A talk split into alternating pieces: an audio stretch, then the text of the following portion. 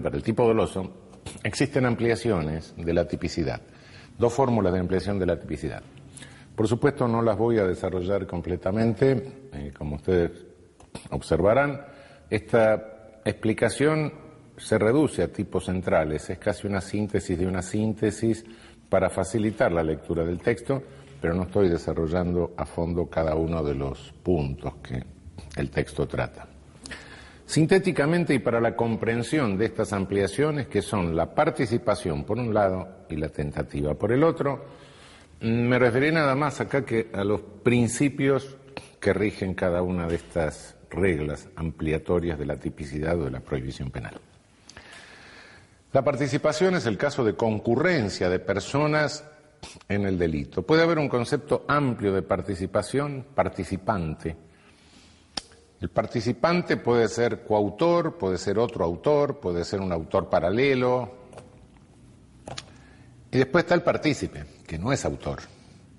Eh, la diferencia entre autor y partícipe, fundamentalmente, esta es la regla básica, deriva de algo a lo que me referí en alguna medida al hablar de eh, la tipicidad sistemática. Deriva de que tengamos autor. Para tener autor hay que tener dominio del hecho. Dominio del hecho significa tener el sí y el cómo de la realización del hecho conforme al plan concreto del hecho. Siempre que se cambie se puede hacer otro plan, naturalmente, pero no, estamos refiriendo al plan concreto del hecho. Un homicidio no se practica siempre igual, un robo no se practica siempre igual. Hay planes concretos para practicar tal o para obtener tal o cual resultado, para llevar la causalidad hacia la producción del resultado. Esos planes concretos pueden caer si se retira uno de los aportes. En tal caso nos encontramos con un coautor, cuando el plan directo es absolutamente inejecutable si alguien retira uno de sus aportes. Es una contribución necesaria que hace al plan concreto del hecho. Puede haber una coautoría por distribución de la tarea de la empresa criminal. Dos sujetos entran a un banco, uno apunta al cajero, este otro apunta a los y, va recibiendo el dinero en una bolsa, otro apunta a los clientes del banco para que no se muevan. Hay una distribución funcional. Puede ser que los dos realicen la misma conducta simultáneamente, en tal caso no hay absolutamente ningún problema. El problema es con esta distribución funcional. Cuando es indispensable el aporte que hace el otro, en tal caso tenemos un coautor. Cuando el aporte no es indispensable, tenemos un partícipe. El partícipe, en este caso, es eh, un cómplice. Es la forma de participación, es la participación en la forma de complicidad. Eh, me pueden decir, bueno, pero hay cómplices necesarios en el código. Hay un cómplice necesario que tiene la misma pena del autor. Sí, porque a veces, a veces, no se puede considerar coautor, que es autor, a, eh, a alguien que hace un aporte necesario. Sea por limitaciones de carácter legal, porque el código dice, bueno, este por más que haga un aporte necesario no es coautor, o sea por aporte de carácter natural. Sin duda que el farmacéutico que le da la pastilla abortiva a la mujer esta es un partícipe necesario del aborto. Sin duda está claro. Sí, es un partícipe necesario, pero no está embarazado. Por razones naturales, el único que puede ser autora de autoaborto es la mujer, no el farmacéutico. Entonces queda claro que es un partícipe necesario, pero no es coautor todos los casos de delicta propia, es decir, en todos los casos en que se exige en el sujeto activo una calidad personal, ya lo exige la ley, ¿no? por razones naturales, como en el caso del autoaborto, eh, en todos esos casos, cuando el sujeto hace un aporte necesario al autor, pero no al hecho, pero no participa, no tiene, no reviste él la calidad de funcionario público, de pariente, de juez, de abogado, de médico, de lo que sea. En tal caso es un partícipe necesario, es un cómplice necesario, pero no es coautor. La idea es, por ende, dominio del hecho es lo que nos define el concepto de autoría y este concepto del dominio del hecho puede estar limitado por razones jurídicas o por razones ónticas naturales. La otra forma de participación es la instigación. La instigación es determinar a otro a la realización del hecho, aunque hay determinadores que no son eh, instigadores, hay determinadores que son autores mediatos, el que se vale de otro para cometer un delito en los casos que ustedes van a ver en el texto que existe. Nos interesa el instigador, el que determina, a otro es la otra modalidad de participación. No se puede determinar a quien ya está determinado, cuidado. Si el sujeto está decidido y yo lo único que hago es aportarle algún elemento de carácter, alguna contribución teórica, le doy una idea, etcétera, o le reafirmo la decisión, en este caso eh, esas conductas son, si le aporto una idea, puedo ser un cómplice intelectual, si le aporto una idea que le mejora el plan ejecutivo del hecho. Si no hago más que reafirmarle la decisión, voy a matar a mi suegra, si está bien, vieja bruja, matala. Eso es atípico en el código nuestro. No, el reforzamiento de una decisión ya tomada no, es, no constituye un delito. Bien, eh, esto en cuanto a la extensión son los principios generales referidos a la extensión de la eh, tipicidad dolosa en cuanto a personas, cuando hay concurrencia de personas en el hecho. Ahora hay una extensión temporal de la tipicidad dolosa, que es cuando se adelanta la tipicidad. La tipicidad se adelanta a un momento anterior, a un momento anterior a la consumación. ¿Cuándo hay consumación? Hay consumación cuando están dados todos los caracteres del tipo. a partir del momento en que se dan todos los caracteres del tipo, el delito está consumado. Pero pueden faltar estos caracteres por razones temporales porque no llega a producirse, porque se corta el delito antes de producirse todos los efectos requeridos por el tipo. No porque falten por otras razones, eso es diferente. Algunos dicen que se puede matar a un muerto, el que cree que el muerto, el cadáver está vivo, es un delito de perforación de cadáver. Eso es atípico. No se puede matar a un muerto, no hay bien jurídico directamente. Está faltando un elemento del tipo. No es por una razón temporal. Tentativa es, se da únicamente cuando los elementos del tipo faltan por razones puramente cronológicas. Es decir, el iter criminis, el llamado camino del delito, es algo que empieza desde la concepción, desde que concibo la idea de cometerlo, hasta que completo en el, en el tiempo la totalidad de los elementos que me exige el tipo objetivo. Ahora bien, eh, hay actos concepción, actos preparatorios y actos de ejecución. Los actos preparatorios están fuera de la tipicidad prohibitiva. La fórmula de ampliación cronológica de la tentativa no abarca los actos preparatorios. Últimamente hay una tendencia a tipificar actos preparatorios. Hay una multiplicación de tipos penales que, hablando de los riesgos, etcétera, tipifican una enormidad de actos preparatorios. El acto preparatorio realmente más importante, tipificado tradicionalmente por nuestro Código Penal, es la asociación ilícita. el mero hecho de participar, formar parte de una asociación destinada a cometer delitos, eh, es un puro acto preparatorio, eh, eso constituye un delito. Mm, tengo mis serias dudas sobre la constitucionalidad de un tipo que extiende la prohibición de esta manera, porque mm, originariamente en nuestro código la asociación ilícita tenía una pena muy baja, luego a partir de hace unos treinta y tantos años se agrava la pena de la asociación ilícita y ahora resulta que la asociación ilícita tiene una pena mayor que la que correspondería a algunos delitos que pueden cometerse en el curso de la asociación ilícita. Una asociación ilícita de mechera de tienda para robar ropa interior, hurtar ropa interior. Naturalmente, bueno, el delito consumado por la asociación ilícita tendría una pena mucho menor que el delito de asociación ilícita mismo. Mm, creo que en este tipo, en esta clase de tipos penales hay que tener mucho cuidado. Eh, Creo que la asociación ilícita, que es posible prohibir la asociación ilícita como delito, pero no sé si en todos los delitos. Creo que solo se puede adelantar la tipicidad a un acto preparatorio cuando el delito es de extraordinaria gravedad.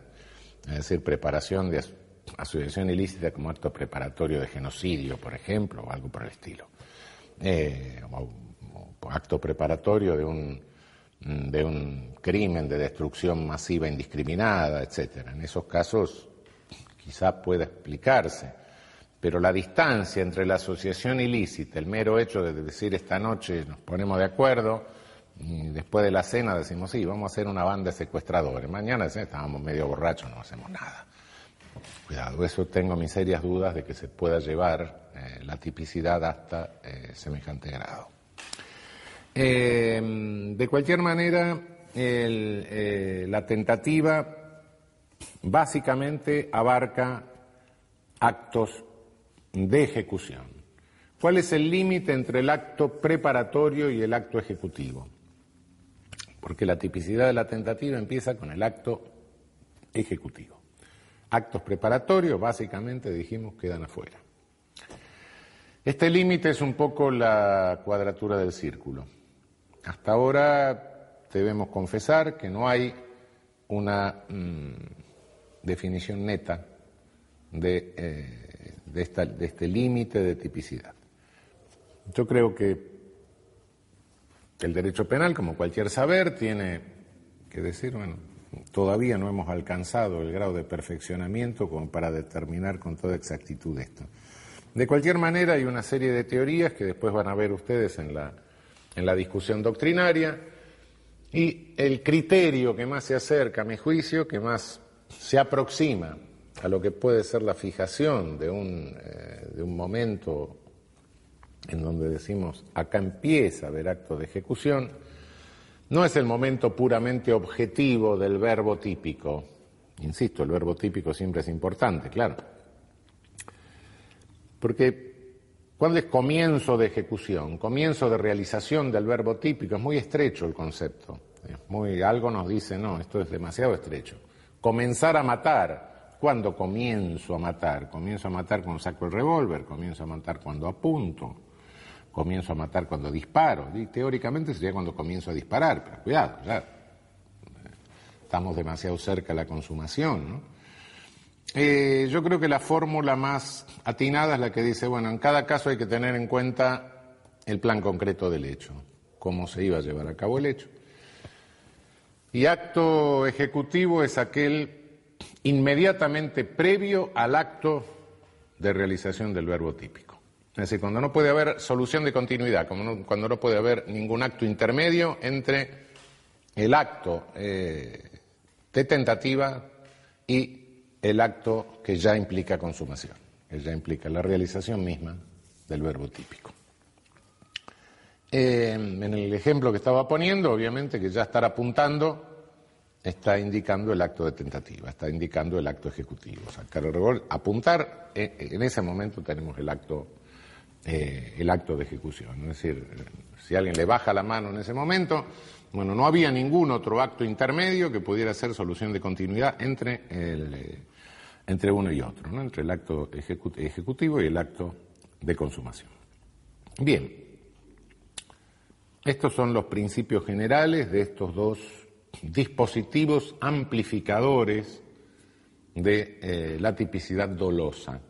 Solo de la tipicidad dolosa, estos, eh, estos dispositivos no amplifican la tipicidad culposa. Y no la amplifican porque en el tipo culposo, como vamos a ver seguidamente, el sujeto activo no persigue el fin típico. De las estructuras de tipos que hemos visto, tipo doloso, tipo culposo, tipo activo, tipo omisivo, el tipo culposo se distingue claramente del tipo doloso. El tipo culposo no prohíbe en razón del fin que se está persiguiendo, sino prohíbe porque en la selección de los medios para alcanzar el fin, viola un deber de cuidado. Eh, esa es la, esa es la razón.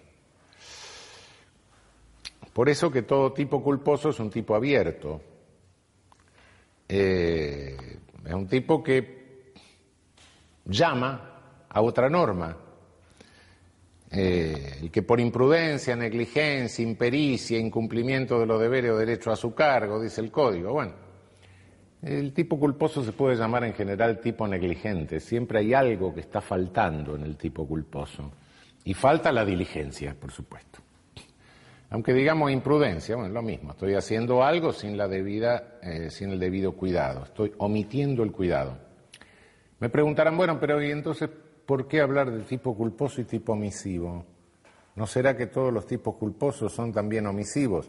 Es indiscutible que hay un momento omisivo en el tipo culposo, esto está claro. Pero no, no son todos los tipos culposos tipo omisivo por una sencilla razón. El tipo culposo no puede imponernos el deber de realizar la acción cuidadosamente.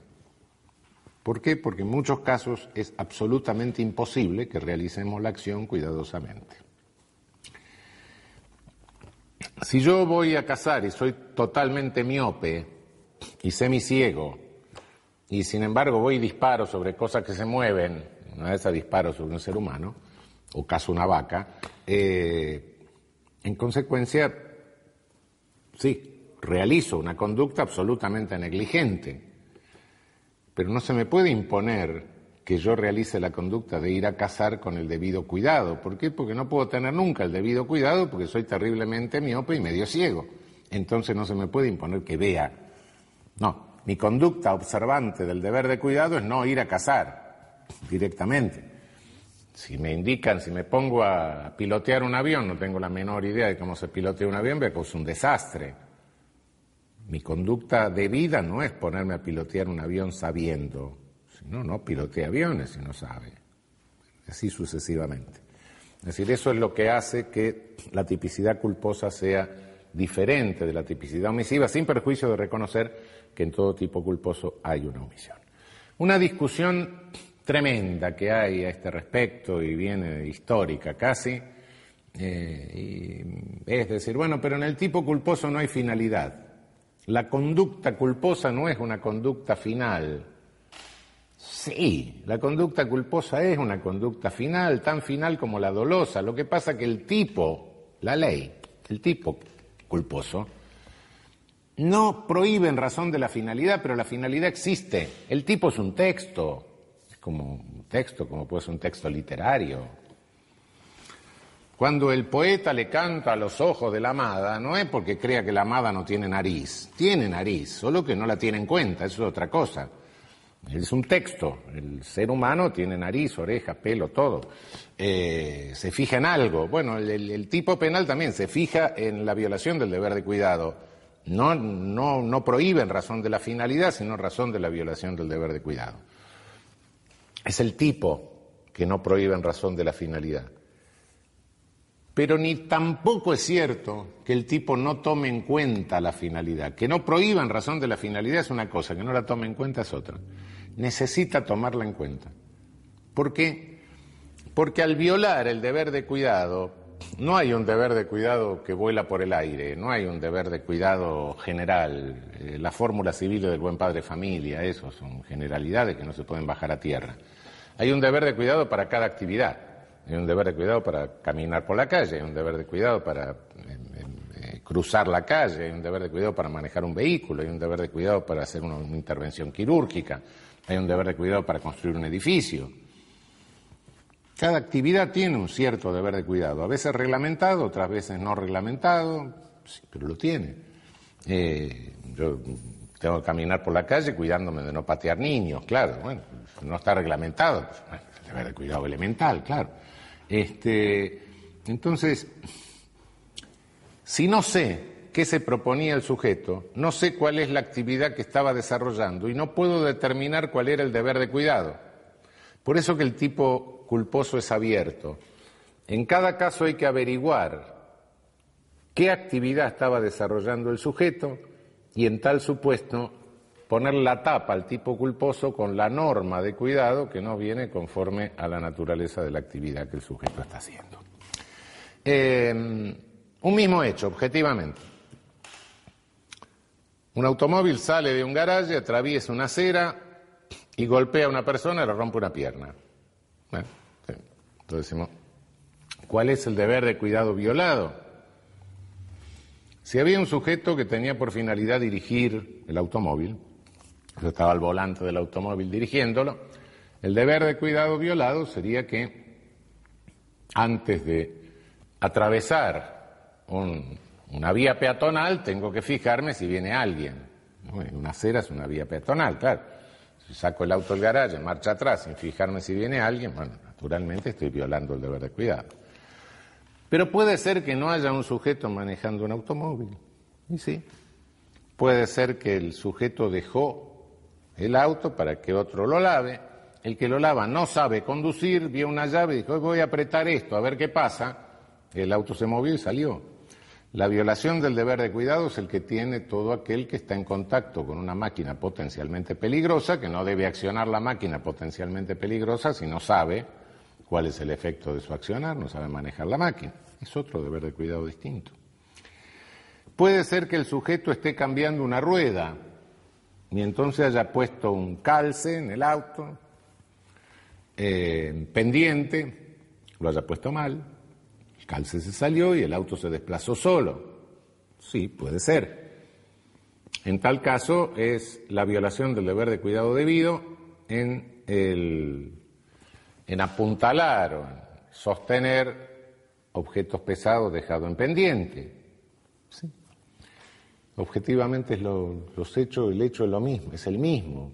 Pero si no sabemos cuál es la finalidad que tenía el sujeto que realizó la acción, no podemos determinar cuál es la acción.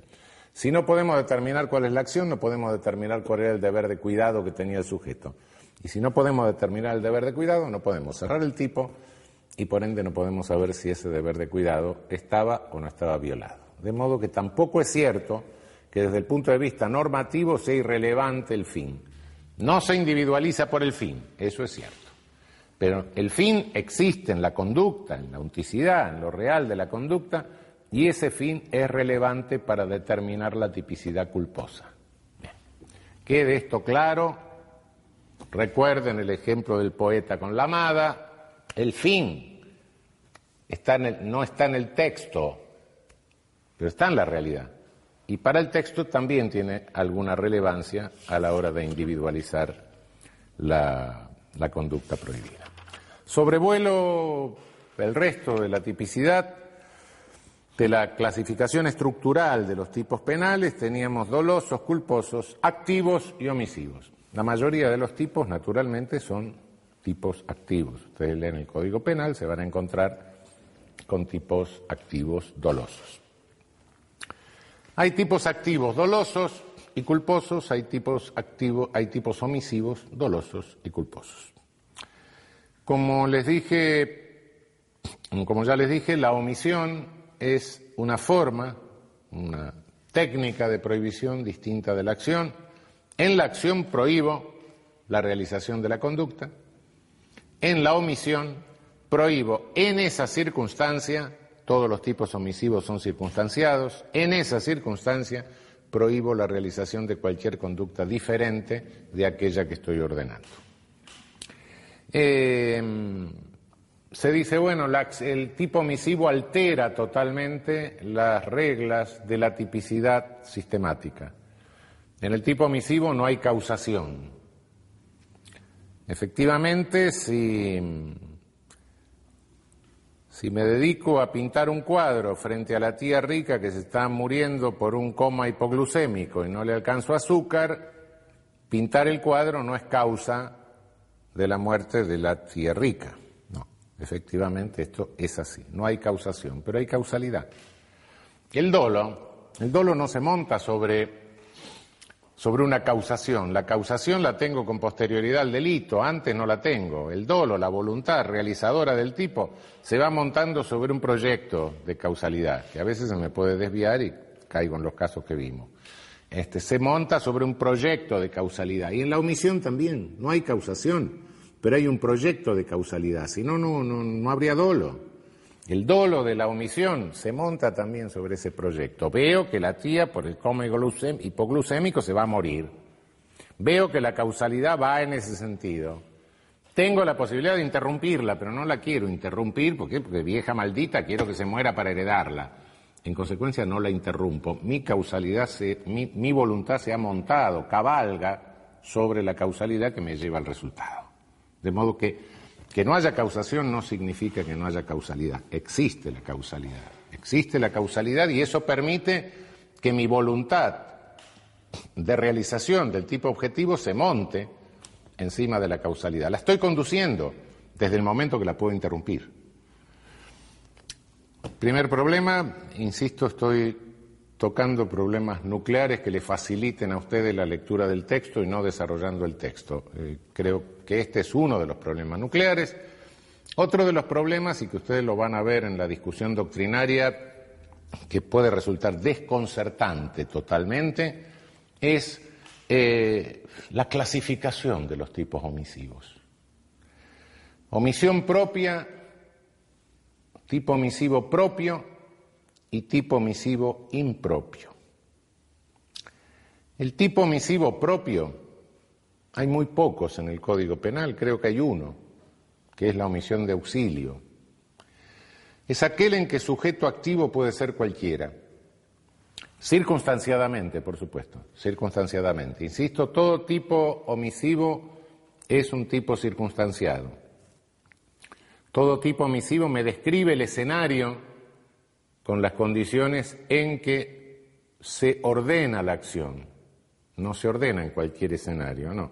Es un escenario limitado. El tipo omisivo propio es aquel que en ese escenario limitado puede cometer cualquier persona no necesita tener ninguna calificación, no es un delito propio, es un delito, es uno de los delicta comunia. Eh, es la omisión de auxilio. El encontrando perdido o abandonada a una persona o amenazada de un peligro cualquiera, no este, omitiera prestarle el auxilio o informar a la autoridad más próxima. Es un, el bien jurídico que hay es solidaridad, es un mandato de solidaridad social, eh, sujeto activo puede ser cualquiera, eh, no hay calificación del sujeto activo. Esto es la omisión propia, quizá la que menos dificultades plantea. Después vienen las omisiones impropias, que es la que han vuelto loca la doctrina realmente. Si nosotros observamos los distintos tipos omisivos que hay en nuestro Código Penal, nos vamos a dar cuenta de que mm, el autor es un autor calificado que se encuentra en una situación particular respecto del bien jurídico. Se encuentra en lo que se llama la posición de garante, la Garantenstellung. La posición de garante es aquella en que el sujeto activo tiene el deber de conservar o de salvar el bien jurídico. No es cualquiera. Eh, el funcionario público que permite la evasión, el funcionario de presos, el funcionario público que permite, eh, permite que se practique un delito contra la administración, etcétera. Este sujeto está siempre garantizando el bien jurídico. Eh, ese es el requisito en la omisión propia. Ahora, el problema es el siguiente. En el Código Penal hay unos cuantos delitos de misión propia, ahí lo van a ver ustedes, pueden darle una leída al código, pero desde hace tiempo, muchos años, se habla de la omisión impropia no escrita. Y entonces se dice, se puede construir el tipo omisivo impropio no escrito por analogía con, el tipo, con los tipos escritos y agotando el contenido prohibido del tipo escrito. ¿Qué diferencia hay, se dice, entre la mujer que ahoga al bebé y aquella que lo deja morir de hambre? Ninguna, se dice. Es lo mismo. En consecuencia, se construye analógicamente un tipo penal diciendo la posición de garante tiene por fuente la ley, tiene por fuente el contrato, tiene por fuente la conducta precedente del sujeto y en consecuencia en ese caso lo que tenemos es un homicidio calificado cometido por omisión, omisión impropia. No hay ningún tipo escrito, absolutamente ningún tipo escrito. ¿Y por qué? Porque el legislador no lo hizo, sencillamente. ¿Y por qué no lo hace? Porque no se le dio la gana. En consecuencia, lo que estamos haciendo es construcción analógica de tipos penales, analogía prohibida. No, pero eso nos llevaría a una locura. No, no nos lleva a ninguna locura. Vuelvo al ejemplo del niño. Hoy, con nuestra ley positiva, la madre podría ser penada con 20 años de prisión. Parece poco, bueno. Eh, hay una regla de equivalencia, el injusto, el contenido injusto de la omisión, y esto lo reconocen los códigos que incluso tiene una norma general que permite construir o que ordena construir estos tipos, que creo que es inconstitucional, eh, es aplicación de analogías, construcción analógica, insisto, creo que con una norma no se, no se resuelve esto, este, pero los códigos que introducen eso, el Código Español, por ejemplo, del 95, Fíjense ustedes que tiene una regla de equivalencia en la cual reconoce que el contenido ilícito, el contenido antijurídico del tipo omisivo no equivale exactamente al contenido antijurídico del tipo activo. Eh, de cualquier manera no nos llevaría ninguna aberración. Y si lleva alguna aberración, bueno, para eso están los señores legisladores sentados en el Congreso para hacer un tipo penal. Listo.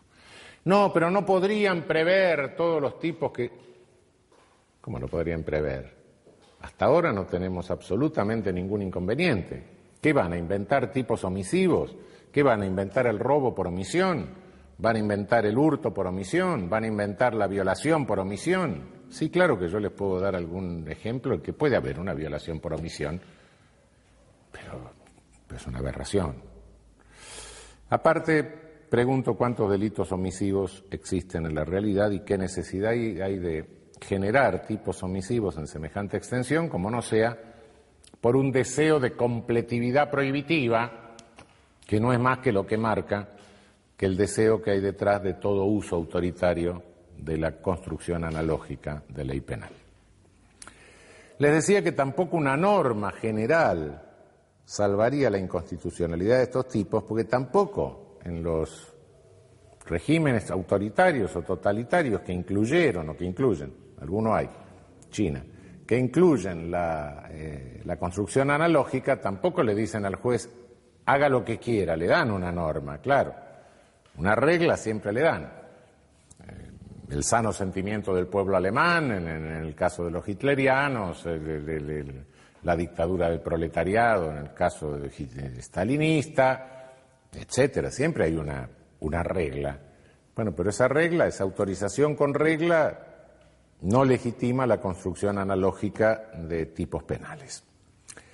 Por otra parte, insisto, desde la práctica resulta absolutamente innecesaria, no, produce ningún efecto y las conductas graves que se suelen ejemplificar tampoco quedan impunes, sino que están sancionadas con penas bastante respetables.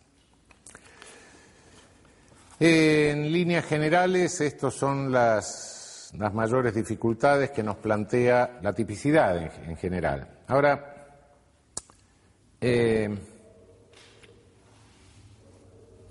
hay un problema que es la unidad y pluralidad de delitos.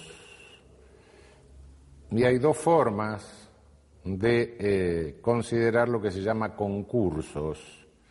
Hay una gran confusión en torno de esto. Yo prefiero que lean el texto. No creo que se los pueda aclarar sin una previa lectura del texto. Creo que antes hay que leer el texto y estudiarlo para después comprenderlo. Eh, básicamente hay dos, dos clases de concursos. Concurso ideal y concurso real. Y son dos cosas distintas, muy distintas, muy diferentes. No se confundan en cuanto a esto nunca. El concurso ideal es un solo delito, es una conducta, una conducta abarcada por dos o más tipos penales. Dos o más tipos penales que hacen recaer dos o tres desvalores sobre la misma conducta. Aquí es importante recordar aquello del, del caballo blanco y de carrera. No son dos caballos, es un único caballo que es blanco y de carreras. El concurso real es otra cosa.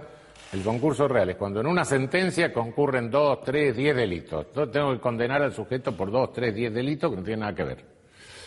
Eh, ese es el concurso real, es una pluralidad de delitos. Hay varias conductas, cada una de ellas es típica, cada una de ellas es un, injusto, cada una de ellas responde a determinado grado de culpabilidad, entonces tengo que condenar a un sujeto por esa pluralidad de delitos. Son varios delitos que concurren en una sentencia o que deberían concurrir en una sentencia, después van a ver que hay reglas, si se pena uno antes, otro después, etcétera, cómo se unifica todo, etcétera. Pero la idea central, no la pierdan nunca de vista, es en el concurso ideal hay un delito, hay una conducta, una conducta desvalorada pluralmente porque encierra distintas eh, tipicidades, dos, tres tipicidades recaen sobre la misma conducta. En el concurso real hay una pluralidad de delitos que concurre en una sentencia. Eh, pasamos al segundo adjetivo de la definición de delito. Conducta típica antijurídica. ¿Qué es esto de antijurídica? ¿Qué, significa esto? Eh, como ustedes ven en esta fabricación de, filtros para eh, ir filtrando el poder punitivo que dejamos pasar y aquel que impedimos el paso, cada, cada momento, desde la definición del sustantivo a las definiciones de los adjetivos, cada momento va teniendo una tensión entre poder punitivo que pulsa por un lado, poder jurídico que contiene por el otro. Bien, afirmada la tipicidad, afirmada la tipicidad, está afirmada una prohibición, pero no del todo, no del todo, porque el campo normal es el campo de lo no prohibido. En una sociedad, conforme a mandato constitucional, se puede hacer todo lo que no esté expresamente prohibido. El campo normal es el campo de lo no prohibido. Lo prohibido es excepcional. Bien. Eh, pero incluso cuando se da la excepción, cuando encontramos la definición de la excepción, y esa definición básicamente es la definición de un conflicto, como vimos, si no, no puede haber prohibición, puede ser que el conflicto esté resuelto en sí mismo. Puede ser que en ese caso haya funcionado un permiso que diga, bueno, en esa circunstancia ya se resolvió el conflicto. Bien o mal ya se resolvió, no nos metemos. Y en consecuencia ahí funciona un principio, un permiso funcionando ese permiso, ¿qué significa esto dialécticamente hablando, por así decir? El, el campo de lo no prohibido está negado por la prohibición. El permiso nos niega la prohibición y por ende nos reafirma el ámbito de lo no prohibido. En base a que la negación de la negación es la afirmación, estos permisos significan la reafirmación de lo permitido. Estos permisos se llaman causas de justificación, de licitud también se pueden llamar. Son permisos que emergen de cualquier parte del orden jurídico, no necesariamente de la ley penal. Es decir, hay una remisión en nuestro código que, es, eh, que está en el artículo 34 el ejercicio de un derecho, el ejercicio de un derecho, pues ejerzo un derecho cuando opero en razón, actúo en razón de un permiso. Eh, este ejercicio de un derecho se va, es una remisión que va derecho civil, derecho laboral, derecho administrativo, derecho constitucional, etcétera. Remite a todo el orden jurídico. Por eso hablamos de antijuridicidad. Antijuridicidad no es la antijuridicidad penal, no hay antijuridicidad penal, antijuridicidad sale de todo el orden jurídico. Esto no significa que la conducta justificada no tenga alguna sanción en alguna rama del derecho, eso es otra cosa. Puede tenerla. Puede tenerla porque son sanciones distintas por su naturaleza la penal. No es que lo que esté justificado no tiene ninguna sanción, no. Si a mí me corre un sujeto por la calle, me va corriendo con un cuchillo, me tiro de cabeza delante, adentro de la casa de alguien, con lo cual le rompo la ventana. Me salvo, naturalmente, estado de necesidad, estado de necesidad. El dueño de casa está leyendo el diario, ve que entro por la ventana y le rompí toda la ventana. Sí, fenómeno, para el dueño de casa tengo que pagarle la ventana. Sí, un principio elemental. Yo me he beneficiado con esa conducta, el sujeto le producido un daño. No tiene nada que ver si mi conducta está justificada, pero tengo que reparar el daño que he causado. Correcto. ¿Que lo puedo repetir contra el que me corría? Sí, perfecto, pero igual si no lo puedo repetir tengo que pagarlo yo, eh, evidentemente. Eso está, está claro, no tiene absolutamente nada que ver eso de que la conducta justificada no tiene ninguna consecuencia jurídica. No, conducta justificada puede tenerla en otra rama del derecho, etc. Pero el permiso me sale de cualquier ámbito del orden eh, jurídico. Puede ser el derecho de retención del hotelero, por ejemplo, del, derecho de retención del equipaje del sujeto que no le paga el hospedaje, puede ser el derecho de retención de aquel que introduce una mejora, en la cosa, dejo el auto arreglar, me reparan el auto, me dicen son mil pesos, no, no le pago, bueno, me retiene el auto hasta que le pague, derecho de retención, también, todos esos eh, derechos que pueden salir, ejercicio de derechos que salen de cualquier parte del orden jurídico. En el, en el en la ley penal hay específicamente dos, que son la legítima defensa y el estado de necesidad justificante. No me voy a detener específicamente en estos dos, tienen, van a ver ustedes los principios generales que rigen uno y otro. Lo que sí quiero detenerme es en una discusión entre uno y otro que muchas veces no queda clara. Nuestra ley habla de legítima defensa, a diferencia de la ley alemana que habla de defensa necesaria, not ver defensa necesaria. Nuestra ley habla de defensa legítima siguiendo la tradición francesa y habló siempre de defensa legítima desde el origen mismo de nuestra codificación, porque cuando Tejedor se copió la, el Código de Baviera, lo copió de una traducción francesa donde Notver lo habían traducido como legitime defense, eh, defensa legítima. En consecuencia, siempre entre nosotros se habló de defensa legítima y no de defensa necesaria. ¿Esto qué significa? En principio, en la legítima defensa hay una agresión ilegítima que es una acción humana, como van a ver ustedes en el texto. Agresión ilegítima que no necesariamente es, eh, penal, ¿no? No, no, necesariamente una tentativa de delito. Puede haber una agresión ilegítima que sea absolutamente atípica, ¿no? Un señor que no me deja dormir porque todas las noches está golpeando la pared no comete ningún delito. No, pero me está agrediendo ilegítimamente, eso es cierto. Este, bien, agresión ilegítima, por un lado, neutralización de la agresión por el otro. ¿Puedo defender jurídicamente cualquier bien jurídico? Sí, en nuestro orden jurídico se puede defender cualquier bien jurídico, legítimamente, a condición de que se cumplan los requisitos de la defensa para que sea legítima. Suele decirse, suele decirse que, eh, que si la defensa es necesaria, es legítima. No es cierto. No es cierto, insisto, hablamos de defensa legítima. No toda defensa, por supuesto, para que la defensa sea legítima necesita ser necesaria, pero no es suficiente con eso. En principio, en la legítima defensa no hay una ponderación equivalente de bienes entre el bien que se salva y el bien que se afecta. ¿Por qué? Porque interfiere la agresión ilegítima. Pero que no haya una ponderación, que es la que exige el estado de necesidad. En el estado de necesidad sí. Lo que necesito afectar tiene que tener menor entidad que lo que salvo. Claro. Porque en el estado de necesidad no hay una agresión ilegítima que desequilibre el platillo. En lugar, en la legítima defensa, sí, el, platillo queda desequilibrado en razón de la presencia de una agresión ilegítima.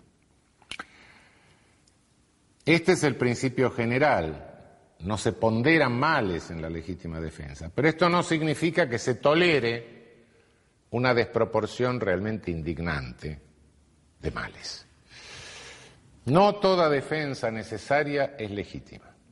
Toda defensa legítima debe ser necesaria, pero no toda defensa necesaria es legítima. Cuando una defensa necesaria importa una desproporción absolutamente intolerable entre el mal que se causa y el mal que se evita, entre el derecho que se lesiona y el derecho que se salva, esa defensa, por más que sea necesaria, es ilegítima. El ejemplo viene de mucho tiempo, un paralítico que está en el fondo del huerto, a 50 metros, es paralítico, está sentado, no puede caminar, tiene una escopeta al lado, hay un niño que le va a sacar la manzanita, eh, entonces el niño va a sacar la manzanita, la manzanita es de su propiedad, es propiedad del paralítico, el paralítico no puede llegar para evitar que saque la manzanita, el niño va a sacar la manzanita, el único medio que tiene de evitar la manzanita es pegarle un escopetazo al niño. No, guarda, eso eh, cuando lo escribió Metzger hace muchos años decía not kein eh, no, eh, la necesidad no conoce ley, not kein Gesetz. no, para nuestro derecho positivo eso no funciona. Para que la defensa sea legítima tiene que haber una mínima proporción, por lo menos no existir una desproporción intolerable entre el bien que se afecta y el bien que se salva. Sobre la base de este principio no tenemos necesidad de limitar la defensa o restringir o impedir la admisibilidad de la legítima defensa en la defensa de cualquier bien jurídico. ¿Puedo defender mi derecho a de prioridad de estacionamiento si llegué antes y se mete otro? Sí, no bajándome con un auto y matando al sujeto de un balazo. Le interfiero el auto adelante, no, no va a entrar. ¿Por qué? Porque yo tengo derecho a estar antes. ¿sí? Listo. ¿Puedo tirarle un poco de agua al, que se para a cantar abajo de la ventana? No me deja dormir toda la noche. Sí, claro, le puedo tirar una maceta. Eh, sí. Eh, es decir, mm, tomando la precaución de hacer la distinción entre defensa necesaria y defensa legítima, puedo admitir el derecho de legítima defensa de cualquier bien jurídico, por ínfimo que me parezca. A diferencia de la doctrina de otros países donde, tomando la, necesidad en forma más eh, estricta, evidentemente después tienen que restringir la legítima defensa a algunos bienes jurídicos importantes y excluirla de otros. Nosotros no tenemos necesidad de hacer esto. Em, ¿Cómo se distingue el estado de necesidad justificante de otras necesidades? Estado de necesidad justificante es cuando el sujeto, la persona, causa un mal por evitar otro mal mayor. Ah, pero ¿y si los males son iguales? O si el mal que se causa es mayor que el que se evita, entonces, entonces no hay justificación lo cual no significa que la conducta sea delito porque nos falta el tercer adjetivo del sustantivo conducta, que es la culpabilidad. En estado de necesidad nosotros distinguimos el estado de necesidad justificante, cuando el bien que se sacrifica es inferior al bien que se salva, y el estado de necesidad exculpante, que es cuando el bien que se sacrifica es de la misma eh, jerarquía o de superior jerarquía al bien que se salva. Eh, en algún momento se ha sostenido que en nuestra legislación positiva el estado de necesidad esculpante es supralegal. Yo creo que está perfectamente contenido en el artículo 34 de nuestro Código Penal. No creo que haya ninguna supralegalidad en la admisión del estado de necesidad esculpante, de modo que eh, creo que no hay ningún problema en admitirlo dogmáticamente. Eh, hay una pretendida causa de justificación a la que tengo que referirme porque se ha discutido bastante y se la ha entendido mal. Desde el derecho romano nos viene una eximente o atenuante en alguna historia, no en nuestro código, que pasa del derecho romano al derecho inglés, del derecho inglés pasa al Código de Brasil, del Código de Brasil, bueno, pasa al proyecto, a un proyecto eh, Livingston Estados Unidos, de ahí pasa al Código de Brasil, del Código de Brasil vuelve a España y de España la ligamos en toda América Latina, que es la llamada obediencia de vida. ¿Qué es la obediencia de vida? Es un eximente que está, hay quienes sostienen que, la, que la obediencia de vida es una causa de justificación. Hay quienes sostienen que es una causa de exculpación. Sí. Y hay quienes sostienen que es una causa de ausencia de conducta. Bueno, se ha dicho de todo de la obediencia de vida. Eh, salvo que sea una ausencia de conducta, que no es. Todos los demás tienen razón, depende, depende. La obediencia de vida directamente no tiene autonomía científica, no tiene autonomía teórica. Eh, darle autonomía, la podríamos sacar del código y no cambia nada, no cambia absolutamente nada. La obediencia de vida nace en el derecho romano como una atenuante, una eximente de carácter familiar, intrafamiliar. El pater familia, que tenía una autoridad absoluta, entonces se atenuaba o se eximía la, la responsabilidad, dentro de la concepción totalmente patriarcal del derecho romano, de todos los seres inferiores que estaban bajo el dominio del pater familia, ¿no? las mujeres, los hijos, los sirvientes, los esclavos, los animales domésticos, etcétera. Eh, entonces, bueno, era un eximente de carácter familiar. Luego queda como derecho público y lo único que, se releva, la, se puede relevar la obediencia de vida es en la relación de derecho público. En esa relación de derecho público, si la orden es legítima, el funcionario cumple, el subordinado cumple una orden legítima del superior, bueno, no hay tipicidad directamente, claro, no hay tipicidad juez manda a un oficial de justicia secuestrar algo, secuestrar un objeto, en un procedimiento de carácter civil, con un objetivo reparador, cumpliendo con todas las normas legales, bueno, el secuestro que hace el oficial de justicia es perfectamente eh, atípico, sí, correcto. Eh, puede ser que la orden, el problema se plantea cuando el contenido de la orden es antijurídico, es ilícito. Cuando el contenido de la orden es ilícito, puede que el subordinado se encuentre en un error invencible de tipo. Y puede que se encuentre en este error invencible de tipo porque no tenga la posibilidad de controlar la licitud del acto. Supongamos que el juez es loco y emite una cédula en la cual le ordena al oficial de justicia el secuestro de un objeto. ¿Por qué? Porque es loco y porque tiene una colección de objetos similares y quiere ese. Eh, es un autor eh, mediato el juez. El otro que ejecuta el hecho no tiene la posibilidad de reconocer el contenido ilícito. ¿Por qué? Porque tendría que ir a estudiar el expediente. Cada oficial de justicia no quiere estudiar el expediente que le ordena al juez que hace algo. Es absurdo. No tiene la posibilidad de reconocerlo. Puede, en tal caso hay un error invencible de tipo. Eh, el que actúa sin dolo es el oficial de justicia. Eh, pueda que el hecho tenga un contenido ilícito evidente. Si el hecho tiene un contenido ilícito evidente o si le consta al subordinado que el contenido de la orden es ilícito y la cumple, puede pasar varias cosas. Una de estas cosas es que la cumpla por una amenaza, o cumplir la orden o te mato. En tal caso habrá un estado de necesidad justificante. Si no se da esa circunstancia, no hay estado de necesidad justificante. En consecuencia hay un ilícito por parte del subordinado. Sí. Hay un ilícito por parte del subordinado. Puede ser que... Mm, la orden sea ilícita, el contenido de la orden sea ilícito, pero el mal que se evita no sea el mismo que se, no sea inferior al que se causa. O matás o te mato. Estado de necesidad exculpante. Puede ser que no haya nada de esto, hay delito por parte del subordinado. Es decir, se nos disuelve esta eximente de obediencia debida o bien es atipicidad, o bien es justificación, o bien es exculpación, o bien no es nada, y hay delito.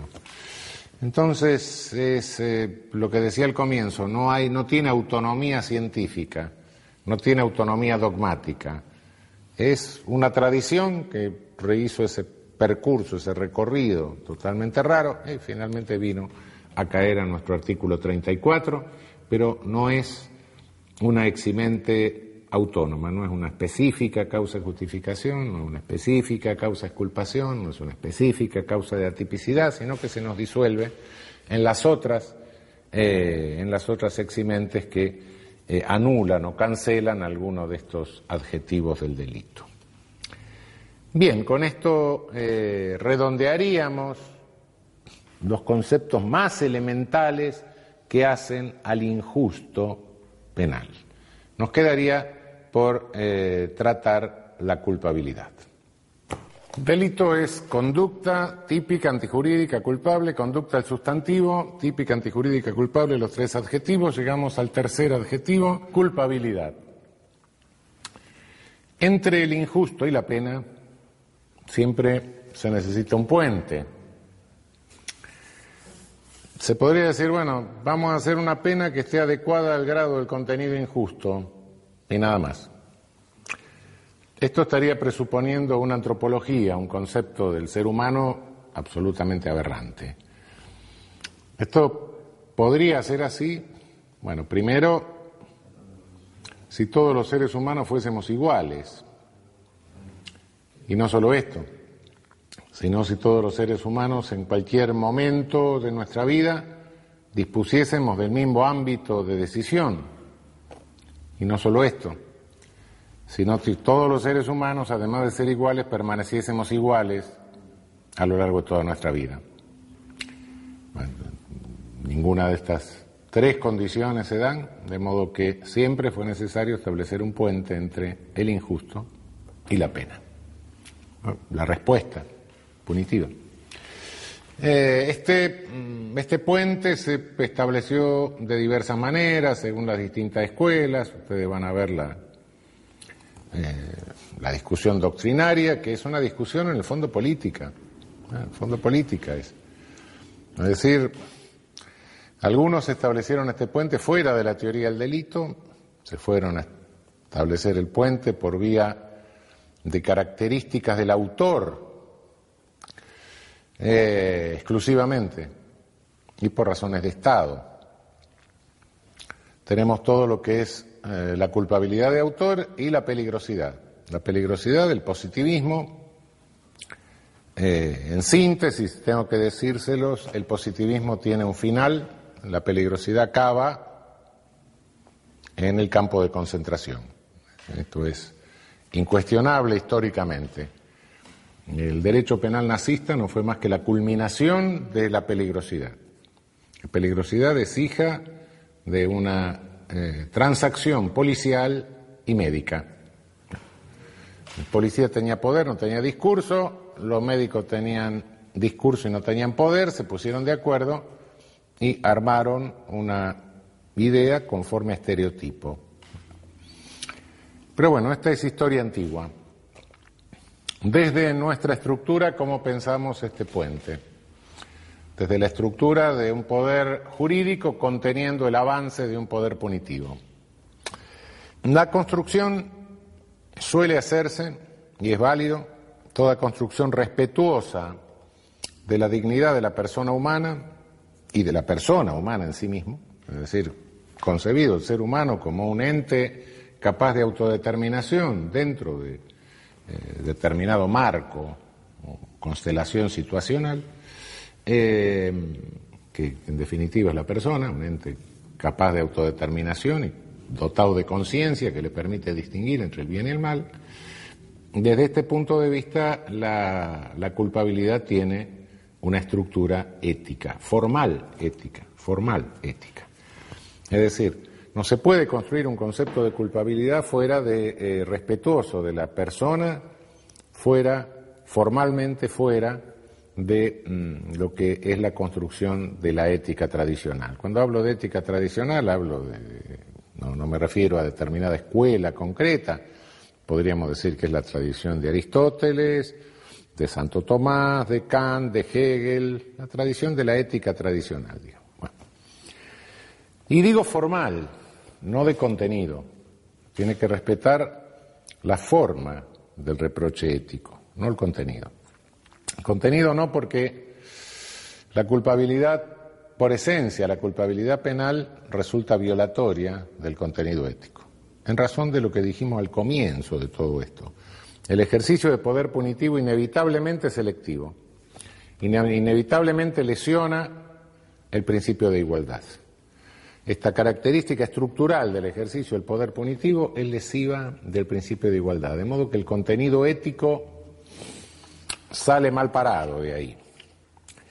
Es un juicio formalmente ético, pero no de contenido ético, y debido a esto. De cualquier manera, el reproche máximo que se puede formular en el campo penal no puede superar el reproche personalizado de eh, carácter ético según las formas de la ética tradicional.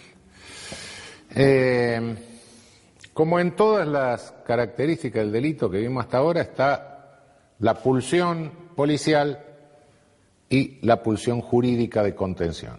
Eh, está presente esta tensión en cada uno de los estratos, como hemos estado viendo, y por supuesto llega al mayor estrato en la culpabilidad.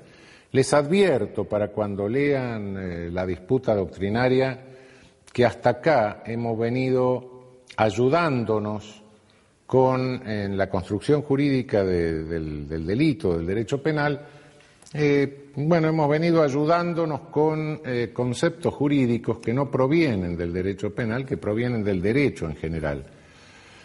Cuando llegamos a la culpabilidad es cuando estamos en un concepto que es exclusivamente, exclusivo del derecho penal, exclusivo del saber jurídico penal. Y ahí, ahí si ustedes se asoman a la doctrina contemporánea van a ver un grado de disolución discursiva que pone en peligro la unidad del propio derecho penal.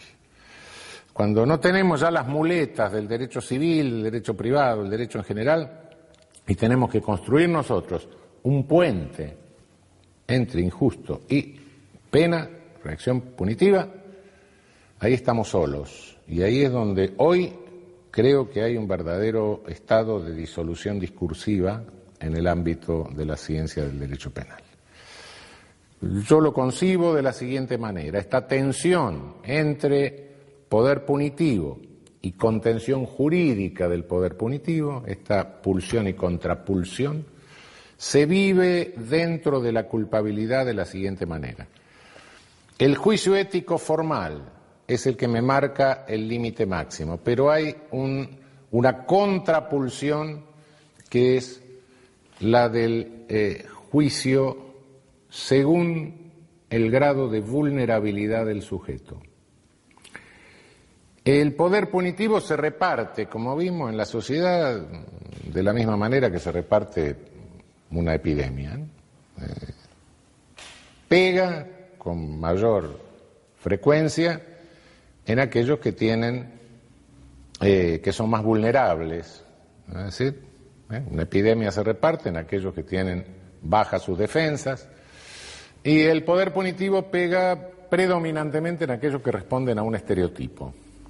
No siempre, a haber excepciones, pero por regla general el poder punitivo se inclina hacia los portadores de estereotipo. Estos son los más vulnerables al ejercicio del poder punitivo. Hay una regla tanto fáctica como equitativa. Si tengo sujetos que les basta poco menos que salir a la calle para que recaiga sobre ellos el poder punitivo, y tengo otros que tienen que hacer un esfuerzo enorme para ponerse en una situación de vulnerabilidad, tengo sujetos que tienen distintos estados de vulnerabilidad. Una cosa es el estado de vulnerabilidad. Hay quienes, por nuestro estatus social, somos más invulnerables al poder, al poder punitivo. Esto no significa que no nos pueda alcanzar, pero somos menos vulnerables. Hay otros portadores de estereotipos que son extremadamente vulnerables. De cualquier manera, no todos los portadores de estereotipos, no todos los eh, los que pertenecen a una clase social subalterna. No, no son todos alcanzados por el poder punitivo, es una minoría de cualquier forma. Algo deben hacer para que ese estado de vulnerabilidad se concrete en la situación concreta de vulnerabilidad. Es decir, hay una distancia entre el estado de vulnerabilidad y la situación concreta en que el sujeto es seleccionado por el poder punitivo. Hay un grado de esfuerzo. Eh, les decía, el grado de esfuerzo puede ser mínimo. Hay algunos portadores de estereotipo que basta que muestren la cara, aportación de cara directamente casi, salgan a la calle. Hay otros, como los genocidas, que tienen que hacer un esfuerzo bárbaro, porque parten de una situación casi absoluta de, de invulnerabilidad y llegan a un grado, a una situación concreta de vulnerabilidad. Es decir, siempre hay un esfuerzo entre el Estado y la situación, pequeño e ínfimo a veces, otras veces extremo. De cualquier manera, en todos los casos, en alguna medida, se lesiona el principio de igualdad. Hasta el genocida puede darse vuelta y decirnos, ¿por qué a mí? ¿Por qué a mí solo? Si yo tuve jueces, si yo tuve ministros, si yo tuve embajadores, ¿por qué a mí solo? Tiene razón, no cabe la menor duda. Eh, es una contrapulsión que viene por la selectividad. La selectividad es inevitable. En consecuencia, la tengo que tener en cuenta para hacer que el juicio de culpabilidad no sea absolutamente aberrante. Máximo, el grado de culpabilidad, culpabilidad por el acto de la persona en el acto. Eh, de ahí tengo que tener, le tengo que descontar el estado de vulnerabilidad, ese desde el que el sujeto parte para realizar ese esfuerzo. Es decir, lo que le tengo, lo que le puedo reprochar es el grado de esfuerzo que realiza desde el estado de vulnerabilidad hasta la situación concreta de vulnerabilidad. Y por otra parte, fácticamente, el poder jurídico de contención de que dispone las agencias jurídicas está también en relación a ese esfuerzo. No puede la agencia jurídica reducir el ejercicio de poder punitivo cuando el esfuerzo es enorme. Si el esfuerzo es muy grande, la posibilidad de reducción del poder punitivo de la agencia jurídica va siendo cada vez menor hasta llegar a ser mínimo. Si el esfuerzo es pequeño, la posibilidad de contención de la agencia jurídica es grande. Esto se verifica en el caso del genocida, justamente, el esfuerzo de contención, el esfuerzo jurídico de contención de la agencia jurídica es muy limitado. Tan limitado es que a veces queda casi limitado a la individualización de la persona.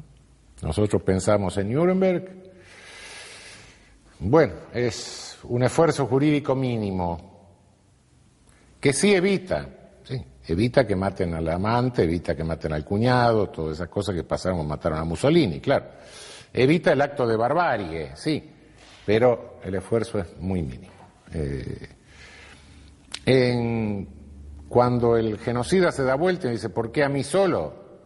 Compañero, mire el esfuerzo que hizo para alcanzar esto. Yo no puedo hacer otra cosa.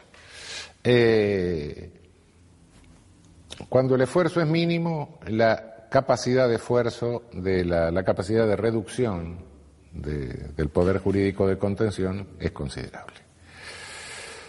Entonces tenemos una pulsión y una contrapulsión, una pulsión que nos lleva hasta el máximo del reproche formalmente ético y una contrapulsión que nos lo reduce a decir, no, lo que le puedo reprochar es el grado de esfuerzo concretamente realizado para alcanzar la situación concreta de vulnerabilidad. O dicho de una manera más simple, le descuento el estado de vulnerabilidad que está en la base de toda realidad social. Cuidado, acá estoy hablando del acto. Por supuesto que tengo que tomar en, consideración el autor, sí, pero estoy hablando del acto. Para determinar cuál era el ámbito de autodeterminación de un sujeto, tengo que tomar en cuenta el autor, sí, pero es para medir la autonomía que el sujeto tuvo en el acto, no porque yo le reproche al autor lo que el autor es. Ojo, Eh, esto no lo podemos reprochar. Eh, hay culpabilidad de acto y culpabilidad de autor. La culpabilidad de autor es un sustituto normativizado de la vieja peligrosidad. Eh, se le reprocha al sujeto la característica, directamente la característica. Una cosa es tomar en cuenta el sujeto para determinar el grado de autodeterminación en el hecho, otra cosa es reprocharle las características personales al sujeto. Son dos cosas distintas. Lo primero es inevitable. Si tengo que juzgar el ámbito de autodeterminación, tengo que saber cuáles eran los caracteres del sujeto. Lo segundo es autoritario.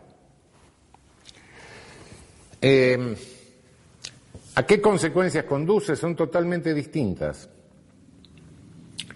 Si yo tengo un sujeto cuya personalidad es altísimamente proclive a la mentira,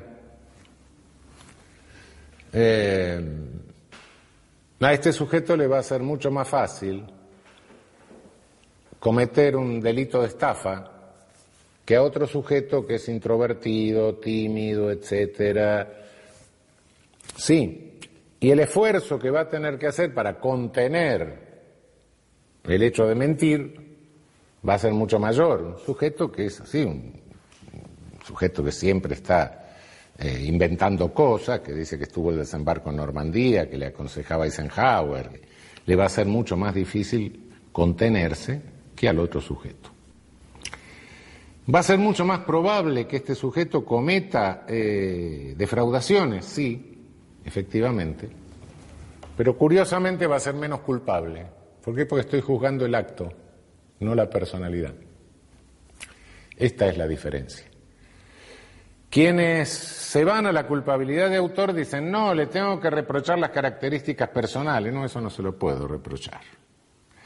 En un derecho penal respetuoso de la persona, eso no se lo puedo reprochar. Eh, entonces eh, vienen unos que se inventan una culpabilidad de acto pero extendida, hacen una especie de acción libre en causa de toda la vida. Dicen, no, lo que le reprocho no es el acto en sí, sino el acto como resultado de la conducción de vida del sujeto. ¿Cómo? Claro, el sujeto conduce su vida y en su momento ya no puede dejar de actuar como actúa. Acá toman como garante a Aristóteles. Como Aristóteles se murió hace muchos años, no puede protestar. Eh, el pobre Aristóteles nunca dijo esto. Pero bueno, lo toman como garante, dicen para Aristóteles siempre la virtud estaba en el medio. ¿eh? Este, en consecuencia, el que se va alejando del medio, decía Aristóteles, se va cayendo por la, por la pendiente, llega un momento que ya cae a tal velocidad que no puede parar. Es como el que tira la piedra, después no la puede recoger. Esto decía Aristóteles. Sí, es cierto, Aristóteles decía esto. Esto lo trasladan al derecho penal y dicen, bueno, no, lo que estoy juzgando es la conducta de vida del sujeto, la conducción de la vida del sujeto. Pequeño detalle, Aristóteles decía ética. En derecho penal hacemos derecho penal y por ende tenemos principio de legalidad y por ende tenemos un tipo penal. Lo que le estamos reprochando es el hecho típico. Y si yo le, se me ocurre reprocharle toda la conducción de vida anterior, primero que me estoy creyendo Dios porque estoy creyéndome que tengo derecho a juzgar la vida de un ciudadano. Yo no tengo derecho a juzgar la vida de un ciudadano, tengo derecho a juzgar lo que hizo, no la vida. Entonces, primero tengo un juez patológico que se cree Dios. Este, en segundo término, todas las acciones anteriores del sujeto, si fumaba marihuana, no sé lo que hacía, etcétera, son atípicas, no es eso lo que estoy juzgando, no. Estoy juzgando si robó algo, estoy juzgando si violó a una mujer, estoy juzgando si mató a alguien, si lesionó a alguien.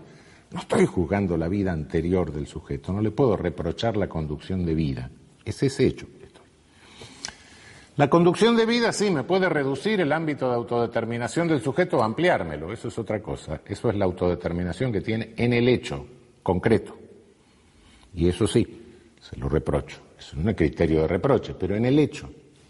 No lo que hizo anteriormente. Lo que hizo anteriormente es absolutamente atípico y por ende no puede entrar en el campo del derecho penal. De modo que con razón digo, el pobre Aristóteles no dijo lo que le hacen decir los penalistas. No tiene nada que ver. Dejemos a Aristóteles en paz.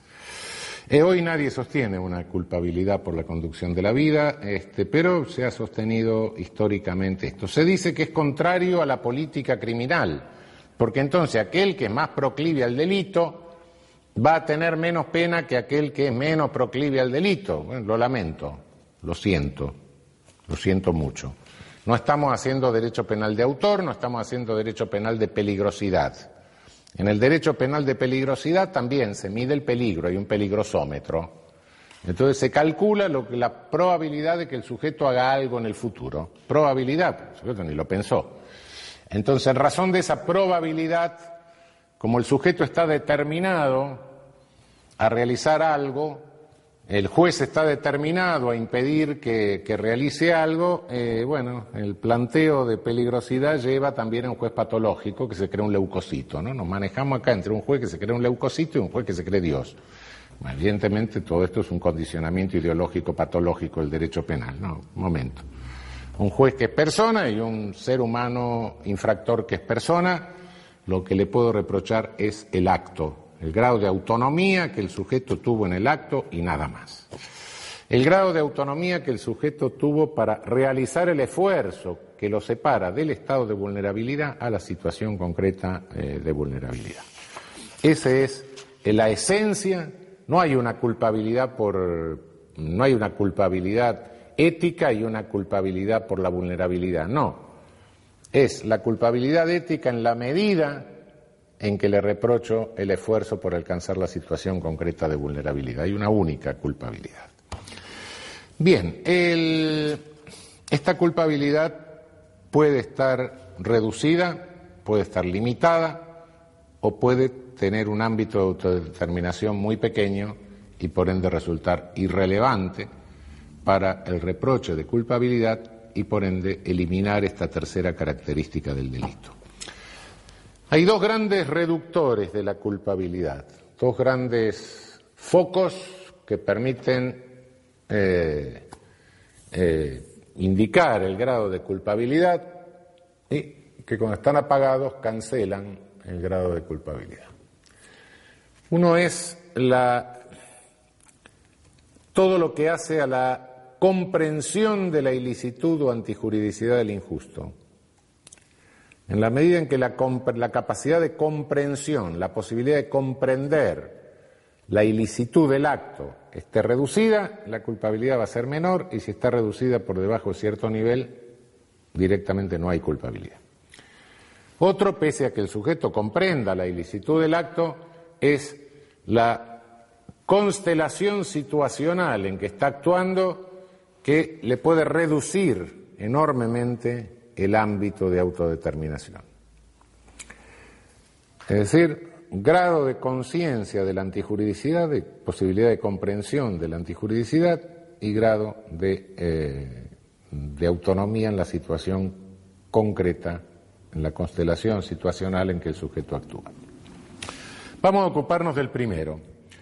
La comprensión de la antijuridicidad o comprensión de la ilicitud del acto puede estar eh, excluida por eh, distintas razones, pero fundamentalmente nos centramos en dos. Una es la incapacidad psíquica de comprensión de la antijuridicidad y otra es el error invencible que lo llamamos eh, error de prohibición. Incapacidad psíquica de comprensión de la antijuridicidad es lo que se llama técnicamente inimputabilidad. Habíamos visto que hay una incapacidad psíquica de conducta, el sujeto que está en una crisis epiléptica, habíamos visto que hay una incapacidad psíquica de dolo, el esquizofrénico que tiene una alterada toda la, la, sensopercepción y por ende está percibiendo un objeto distinto de aquel que tiene delante. En la incapacidad de conducta había una ausencia de conciencia, pero hay sujetos que pueden estar operando, actuando, con una grave perturbación de la conciencia. Grave perturba, hay conciencia, solo que funciona a nivel perturbado. ¿Qué queremos decir con conciencia?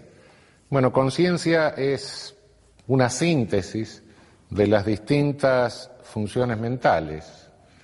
Eh, ubicación en tiempo y espacio, suele decirse. Es un concepto clínico, básicamente. Eh, cuando la perturbación de la conciencia impide la comprensión de la antijuridicidad, en tal caso no hay culpabilidad.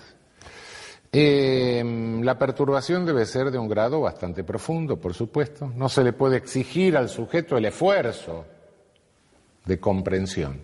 ¿Qué es comprensión? ¿Comprensión es conocimiento? No, comprensión no es conocimiento, comprensión es algo más, y esto tiene importancia para el error también. Los valores no basta que se conozcan, deben tener la posibilidad de comprenderse, es decir, de incorporarse. La ley no exige que el sujeto no haya incorporado los valores, no exime de responsabilidad al que no haya comprendido, sino al que no haya podido comprender, no haya podido comprender. Normalmente, si yo me dedico a robar es porque no he comprendido muy bien el valor propiedad, eh, sin duda. Eh, es decir, no lo he hecho parte de mi equipo psicológico, no lo he introyectado, no lo he internalizado. Eh, en tal caso, bueno, lo pongo de manifiesto porque robo todos los días, sí, sin duda. Eh, una cosa es que no lo haya incorporado, otra cosa es que no haya podido incorporarlo. No lo pude incorporar si soy un psicópata, que no puedo incorporar valores de ninguna naturaleza. En tal caso, si tengo una capacidad absolutamente eh, atrofiada para incorporar valores, estructural de mi personalidad, soy un psicópata. Y en tal caso no los puedo incorporar, aunque los conozca. Conocer es una cosa, incorporar es otra. Lo vamos a ver más en detalle en el, error, de, error de prohibición. Eh, vamos a volver sobre esto. Eh, no, la conciencia es una función total no hay conciencia parcial, la historia de la parcialización de la conciencia está totalmente superada. en el siglo XIX había toda una teoría psiquiátrica de la parcialización de la conciencia que decía cualquier barbaridad. El ejemplo que ponía Carrara era si alguien tiene una alteración de la autopercepción y cree que tiene una pierna de cristal, y alguien le va a golpear la pierna de cristal y este lo mata, en consecuencia se, le, se actúa en legítima defensa y por ende es inculpable. Eh, si le va a golpear la otra pierna, no. Eh, obviamente la, la conciencia es una función sintetizadora.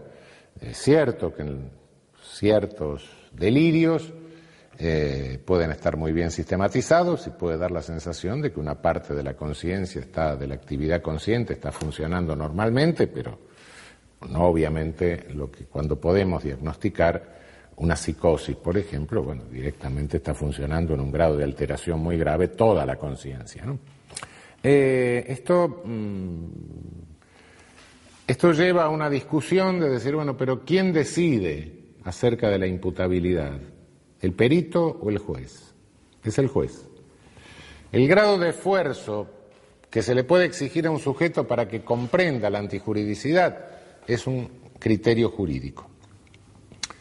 El perito lo que tiene que hacer es informar, diagnosticar si es posible, informarle al tribunal las dificultades, el grado de dificultad conforme a la patología que presenta el sujeto en el momento concreto, en el caso concreto, y conforme a esto eh, determinar, eh, darle al juez los elementos para que éste vea si era exigible o no exigible el esfuerzo de comprensión. Em,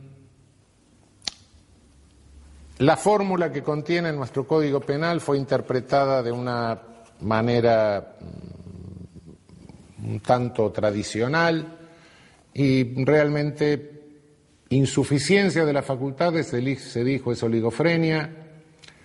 Alteración de las facultades, alteración morbosa de las facultades es, eh, es este, psicosis, locura. Eh, La, en, la realidad es que no. Hoy podemos decir que hay una insuficiencia de las facultades en todo caso de psicosis, no necesariamente en un caso de oligofrenia. Por supuesto que en la oligofrenia hay insuficiencia de las facultades, pero como la conciencia es una unidad, si está, funcionando con una taquisiquia, mm, no habría insuficiencia, sino que hay una parte de la actividad consciente que funciona fuga de ideas, etcétera, es porque otra parte de la actividad consciente, el juicio crítico, está funcionando de modo insuficiente. De modo que insuficiencia de las facultades, eh, insuficiencia morbosa de las facultades es, eh, eh, puede producirse como efecto de cualquier patología mental. La, inimputabilidad no requiere una patología, puede haber estados transitorios de inimputabilidad sin que tengan origen patológico.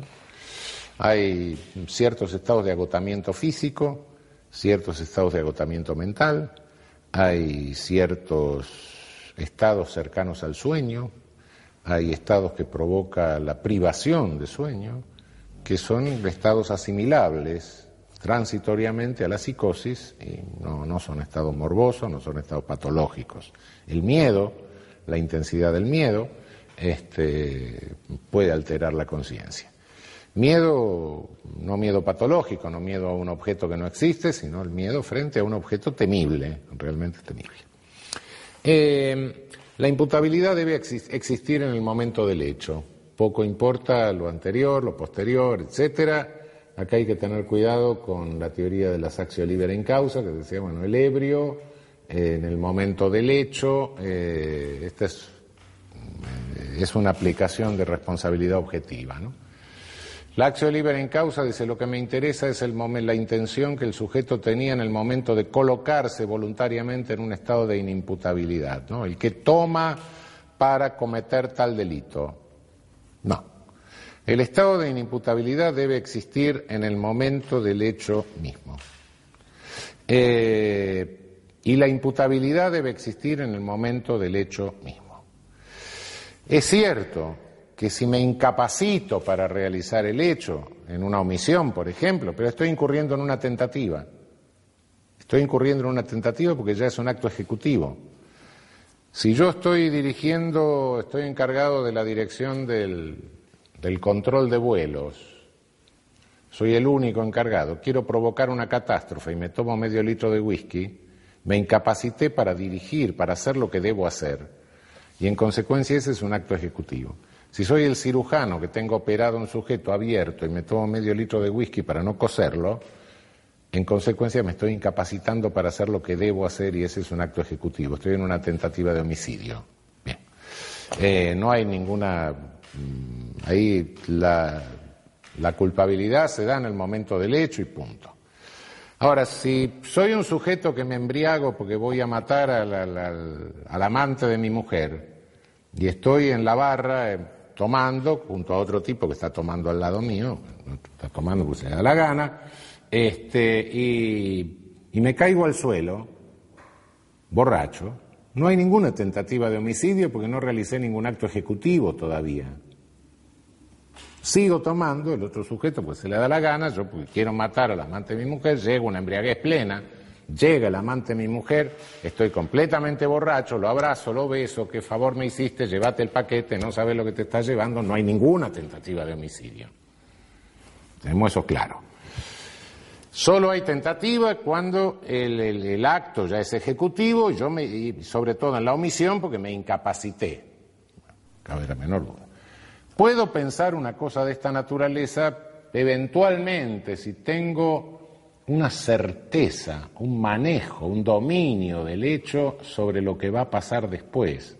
Si tengo mil experiencias anteriores de que siempre me pasa lo mismo y siempre hago lo mismo, pero eso es un dominio especial sobre el hecho en estados muy excepcionales. En el estado con los hechos comunes que se verifican de esta naturaleza, no. Eh, ¿Puede haber una tipicidad eh, culposa? Sí, claro. Colocarme en un estado de incapacidad siempre es violar un deber de cuidado. Desde el punto de vista culposo, sí. Desde el punto de vista doloso, no. ¿Pero por qué? Porque violar el deber de cuidado es emborracharme. Claro. Y ahí sí hay culpabilidad en el momento del hecho respecto de la tipicidad culposa. Sí, claro. Ahí sí no hay ningún problema. Este, me emborracho y después me pongo a manejar un auto, sí. Hay una violación del deber de cuidado porque en el momento que me estaba emborrachando sabía que tenía que manejar el auto. Sí, claro. Sí, efectivamente. Pero eh, no hay este. Bien, entre la capacidad de reproche y la incapacidad de reproche, por razones psíquicas, hay un margen gris. Efectivamente lo hay.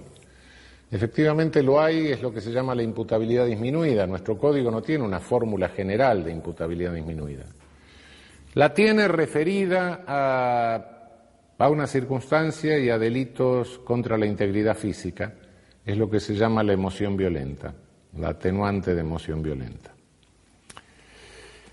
Yo creo que hay que extenderla también a, otros, a otras hipótesis, porque la, la emoción violenta reducida al, eh, al hecho eh, contra la integridad física lleva a soluciones que son bastante aberrantes. Yo creo que analógicamente, y se puede hacer analogía en bonam partem, no en malam partem, eh, hay que extenderla a otras. concretamente, dada la, la figura calificada de amenazas, amenaza con arma, una figura calificada, la pena de la amenaza con arma puede alcanzar, eh, alcanza, el límite del homicidio en estado de emoción violenta. De modo que si en estado de emoción violenta amenazo con alguien con un arma, te voy a matar, le digo, pues no le hago nada, tengo la misma pena que si le pego cinco balazos. No, me parece que eso no, no funciona. Si hay estado de emoción violenta en la amenaza con arma, creo que tiene que funcionar, de alguna manera tiene que funcionar la atenuante para adecuar la pena a la culpabilidad. Si en, el, en estado de emoción violenta voy a cobrarle a a mi deudor, porque estoy al borde de la quiebra, porque se me está muriendo un hijo, porque necesito atender a la mujer que está enferma, y el otro se burla de mí, me saca la lengua, etcétera, y yo saco un arma y le digo no te muevas y me llevo algo que tiene arriba del mostrador, a los cinco minutos de lo que hice se lo devuelvo, tengo un robo a mano armada que tiene una pena mínima de cinco años. Es equivalente a que lo hubiera matado. Me da la impresión de que no. Eh, estas son soluciones un poco aberrantes que creo que es lo que nos obliga a eh, considerar la emoción violenta extendida también a otros tipos. No tiene nuestro código una, forma, una fórmula general de imputabilidad disminuida. Creo que en una reforma próxima tendríamos que tener en cuenta esta realidad y esta posibilidad. La otra, eh, la otra reducción por eh, imposibilidad de comprensión de la antijuridicidad es el error de prohibición. Es el error, el error de prohibición puede ser directo, puede ser indirecto. El error de prohibición directo es cuando me era absolutamente imposible saber que lo que estaba haciendo estaba prohibido. Llego a un país donde hay una mujer casada, en una reunión, me levanto a la mujer casada, tengo relaciones sexuales con ella, y resulta que en ese país es punible el adulterio, que yo creo que ya no era punible en ningún código penal del mundo. Es imposible eh, conocer eso. Eh, el error de prohibición, naturalmente, no basta con alegarlo, hay que, por supuesto, probarlo. Hay que tener la. Tiene que haber cierta, una cantidad de circunstancias que me permitan presumirlo. Dada la enorme complejidad que tienen las normas penales y la cantidad de tipos penales que hay en este momento, que uno no sabe muy bien lo que está prohibido lo que no está prohibido, realmente el error de las posibilidades de error de prohibición son mucho mayores que cuando teníamos 30 o 40 tipos penales que todos más o menos sabíamos que, era delito. El error de prohibición debe ser invencible, es decir, que poniendo la normal diligencia no, eh, no salga del error directo. ¿Y qué efecto tiene el error vencible de prohibición?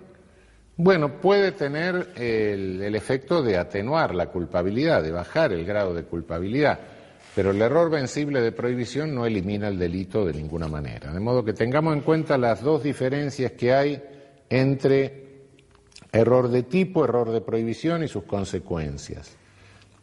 Error de tipo, vencible o invencible, Elimina la tipicidad y elimina el delito. Error de prohibición. Solo el error invencible elimina la culpabilidad y elimina el delito. Error invencible, error vencible de tipo da lugar eventualmente, si hay, si hay tipo culposo, y se dan las demás características, una tipicidad culposa. Error vencible de prohibición lo único que puede hacer es atenuar la culpabilidad, indicar una culpabilidad menor que se refleja sobre la escala penal.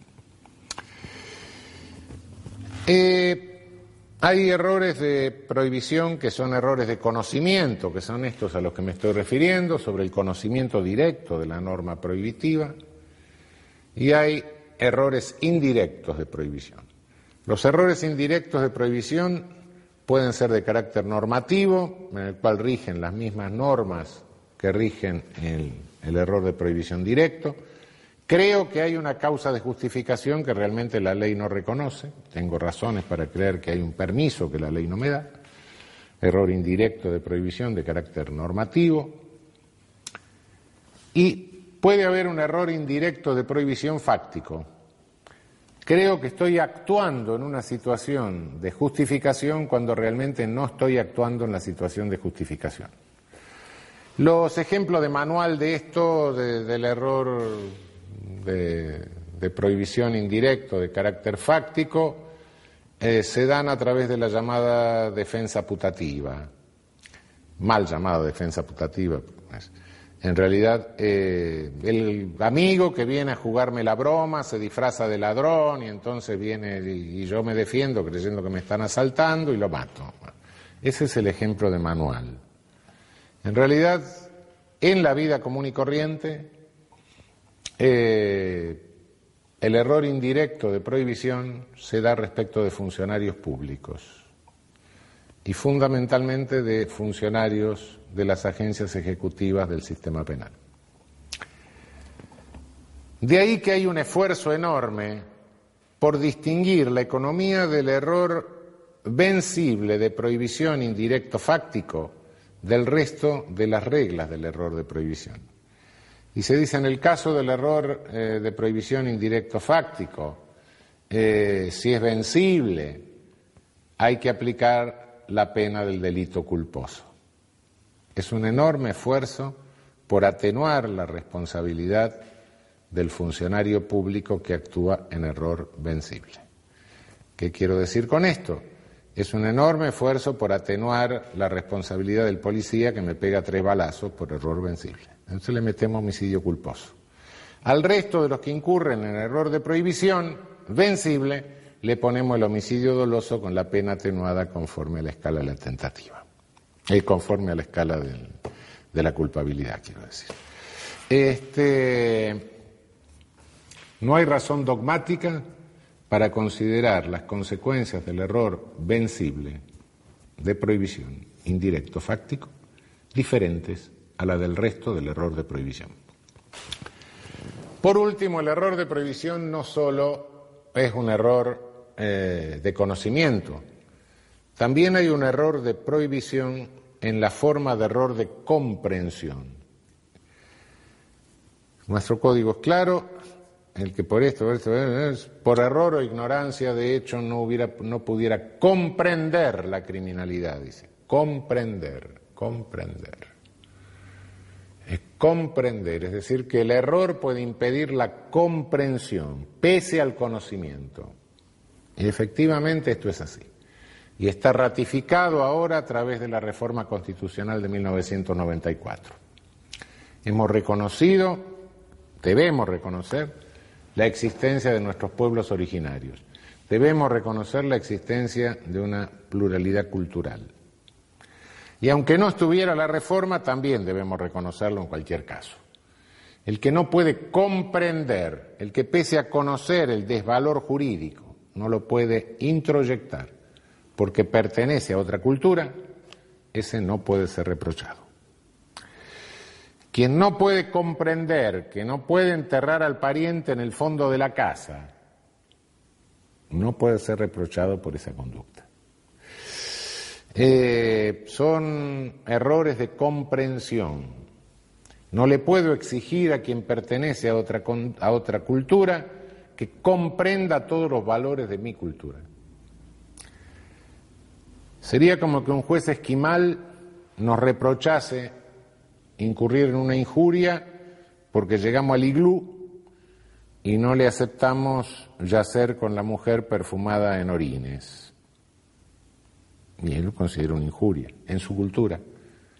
Nosotros lo podemos describir, los antropólogos culturales van, se llenan de bichos, no sé, hacen todas esas cosas, se quedan bastante tiempo, después describen, pero cuando vuelven a su civilización no, no, no viven de esa manera. Porque una cosa es conocer, otra cosa es introyectar los valores de otra cultura.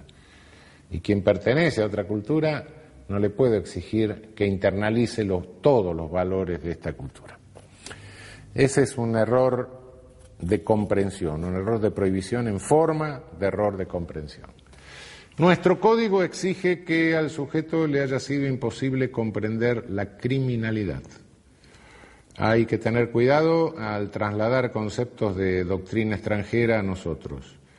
No exige que le haya sido imposible comprender la antijuridicidad, sino la criminalidad. ¿Qué significa esto?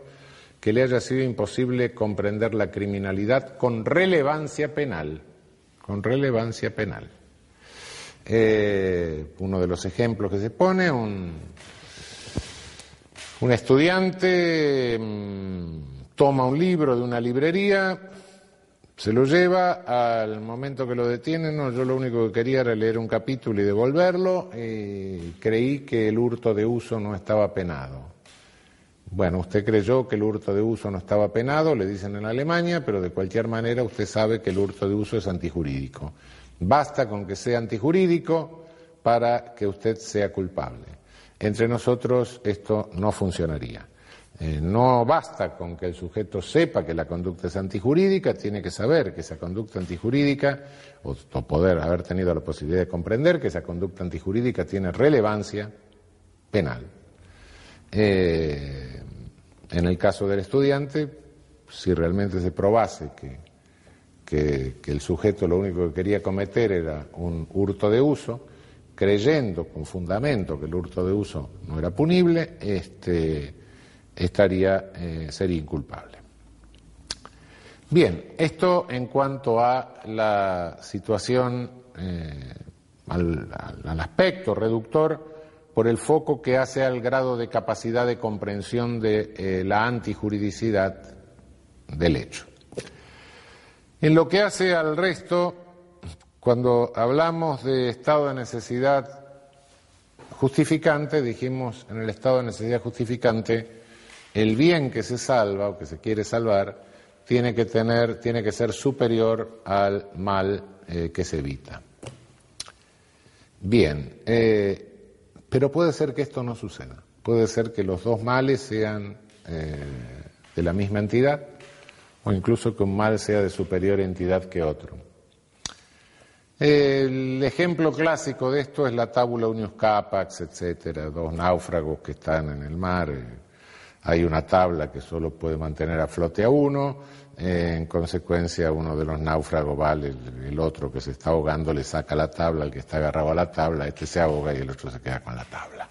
Eh, Inexigibilidad de otra conducta, se dice, bueno, en nuestro código queda claro el que está amenazado por un mal grave, inminente, etc. Eh, es el estado de necesidad exculpante. Lo único que elimina el estado de necesidad exculpante es la culpabilidad. ¿Qué diferencia hay entre un estado de necesidad exculpante y un estado de necesidad justificante desde un punto de vista práctico en la solución de casos? Bueno, es notoria. Eh, si la conducta está justificada, si hay un estado de necesidad justificante, cualquiera que coopere con el que se encuentre en estado de necesidad también va a estar justificado. Si yo coopero en que se meta dentro de la casa del otro, el que está huyendo con el, de la persecución, del que lo corre con un cuchillo, estoy justificado, tan justificado como el otro que se encuentra en el estado de necesidad porque lo querían matar.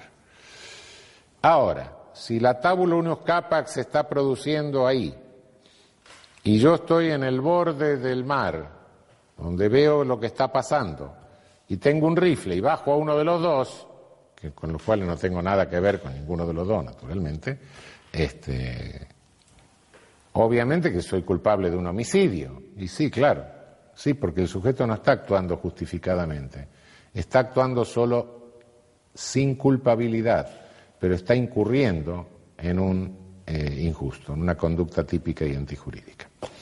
las consecuencias son eh, diferentes en ese caso.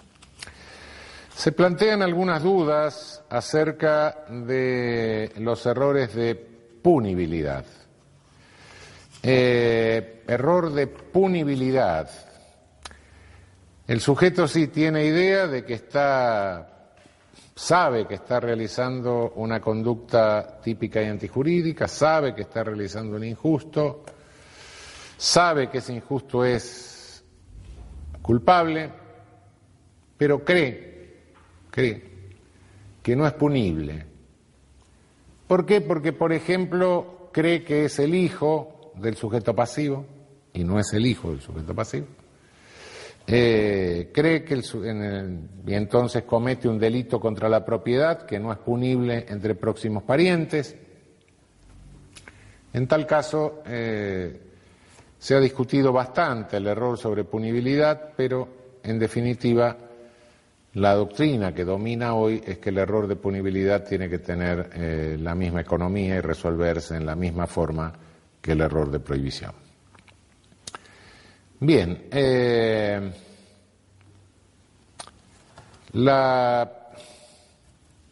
con esto cerramos el concepto de delito. No voy a adentrarme en la tercera parte en la parte referida a, la reacción punitiva.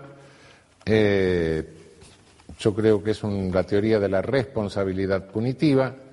Yo creo que es una eh, que está bastante clara y la pueden ver. Ahí las discusiones doctrinarias son de otra naturaleza. Quizá eh, un punto en el que quisiera insistir nuestro estado de deterioro, el estado de deterioro de la legislación penal, de la codificación penal en este momento ha llegado a un grado tal que eh,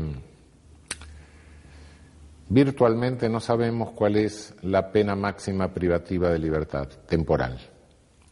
Algunos dicen, algunos dicen 25 años, otros dicen 27 años y medio, otros dicen 50 años, como resultado de los parches que artificiosamente se fueron introduciendo para demoler el Código Penal nuestro.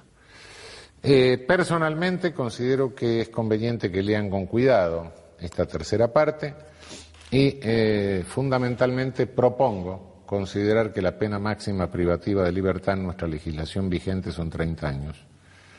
A partir de la ratificación, ratificación técnicamente defectuosa, por supuesto, del Tratado de Roma que establece el Tribunal Penal Internacional y el Tratado de Roma reconoce para el genocidio la pena máxima de 30 años. En consecuencia, creería que en nuestro texto la pena máxima son 30 años, que por otra parte corresponde en realidad a la pena máxima eh, contemplada tradicionalmente en nuestro código, que es la perpetua. La pena perpetua era susceptible o es susceptible de ser eh, beneficiada con libertad condicional después de 20 años de encierro efectivo, de modo que estamos ante, ante lo que creo que es un límite más o menos eh, tradicional de nuestro código, pero en este caso tomado de una disposición de derecho internacional que se ha hecho derecho interno con una ley de adecuación cuya constitucionalidad pongo en duda en algunos aspectos. Con esto termino la esta exposición oral de los núcleos que he considerado más importantes. Eh, recomiendo a sus docentes que profundicen este tipo de explicaciones verbalmente. Espero que les puedan evacuar las conductas que, eh, las preguntas que tengan acerca de las que tengan ustedes dudas y, mm, y les ratifico que tienen que leer la discusión doctrinaria, porque esto no es nada más que una simple guía para la comprensión de una visión del derecho penal, pero que estaría estafando a los estudiantes si les estuviese ocultando